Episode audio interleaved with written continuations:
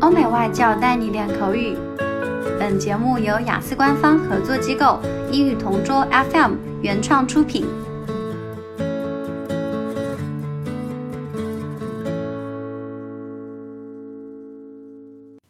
Describe an important journey that was delayed. I don't think I've been delayed on my travels too many times, but one annoying situation when I had to wait for a train was in autumn last year. Autumn in China is very beautiful because the leaves change color into pretty orange and red colors. Unfortunately, though, these leaves also fall from the trees and cover everything around them, and this includes train tracks. I remember that I was going to visit Shanghai on the high speed rail train. I didn't want to be late, so I arrived at the station with plenty of time to spare. But when I looked at the schedule on the TV screens, I realized that my train had already been delayed.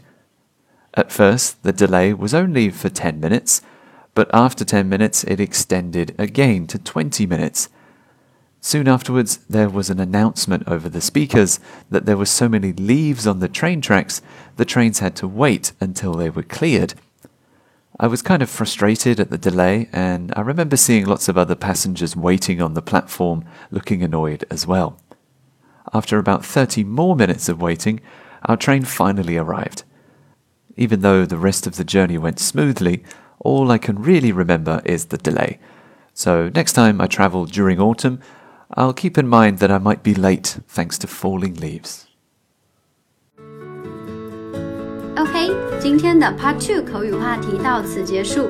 想要免费获取一到四月雅思口语完整题库的小伙伴， 可以关注我们微信公众号“英语同桌”，回复关键词“口语题库”就可以啦。